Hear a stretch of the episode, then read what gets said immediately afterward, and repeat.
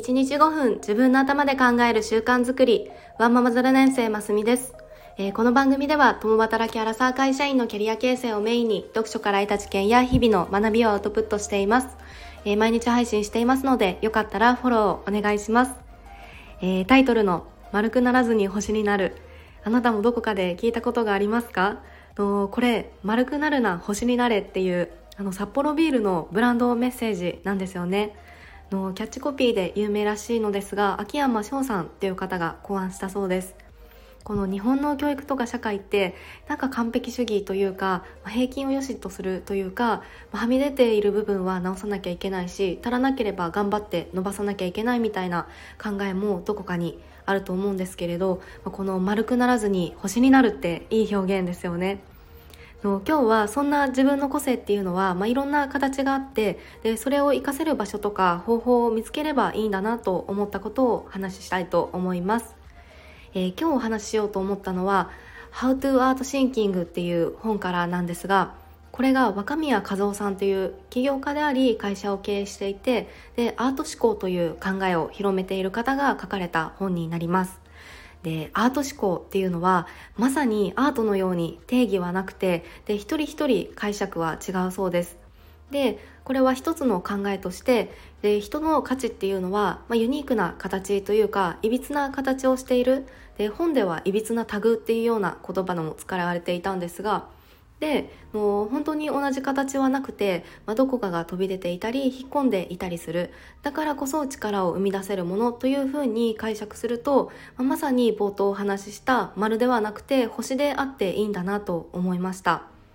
でじゃあ自分の形って何だろうっていうのは例えば自分の強みを知る方法っていうのであの過去の放送でお話ししたので概要欄に貼らせていただきますね。でまた自分の特徴を知るにはあなたのフェチや偏愛するものとかやめられないものを書き出してみるっていった方法もあの本では紹介されていました。で偏愛とか大々的に言われるとえちょっとって いう方あの私もなんですがの今までにこう時間とかお金をかけてきたことを思い浮かべるといいかもしれません。で私は知らないことを知ることが好きで本を読んだり経験から学んだりしてそこから自分なりに考えを深めることが好きで時間を結構かけているなと思います、えー、あなたはいかがですか？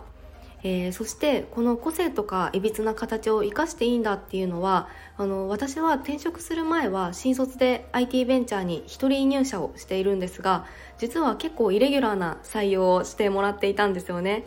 のレシピサイトとかウェブメディアを運営していた会社なんですがもともと自分がヘビーユーザーで使っていてで当時就活の時にだからリクナビとかマイナビにもその会社がヒットしなくてでサイトの方に行って採用フォームにもう「えいや」でガチガチのエントリーシートを送りました。でそしたらあの中途しか取ってませんっていうまさかの回答が来てまあ、でもインターンとして一時的に働いてみますかっていうような形で言ってもらえたんですよね。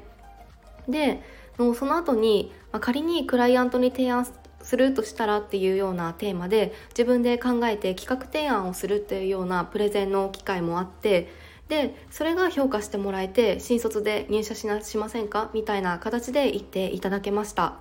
まあ、今考えると企画内容は全然洗練されてなかったと思いますが、まあ、自力で過去のトレンド分析をしてみたり、まあ、そこから腰を作ってプレゼン資料を作ってみてでその思いとか話しぶりから熱量が伝わったのかなと思います。